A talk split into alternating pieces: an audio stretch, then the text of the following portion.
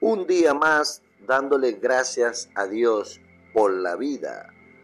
Que la paz de nuestro Señor Jesucristo reine para siempre en nuestros corazones. Lunes 14 de febrero 2022.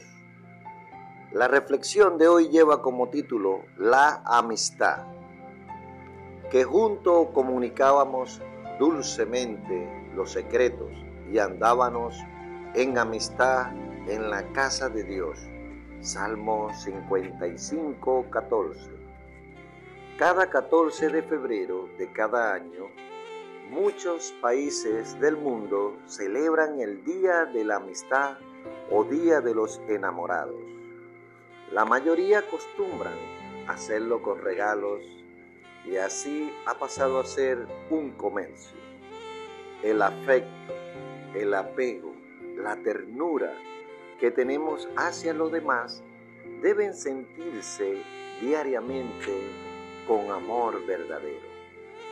La comunicación muy estrecha que hay entre amigos es muy valiosa ante Dios, sin traición, sin pensamientos que dañen, y así perdurará el cariño y la buena amistad que existe. Dios recomienda añadir a la piedad afecto fraternal y eh, al afecto fraternal añadir el amor. Segunda de Pedro 1, versículo 7. Queridos, que el amor y la amistad que sientes hacia los demás sea muy especial y que no se trate de tan solo un día, sino que sea por siempre. Y para lograrlo, pide a Dios el afecto y el amor de Jesucristo. Y así tendrás en cuenta regalos de cariño basado en una verdadera amistad.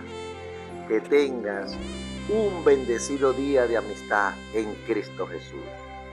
Quien te habló fue este siervo, César Rojas, pero la palabra inspirada fue del Espíritu Santo.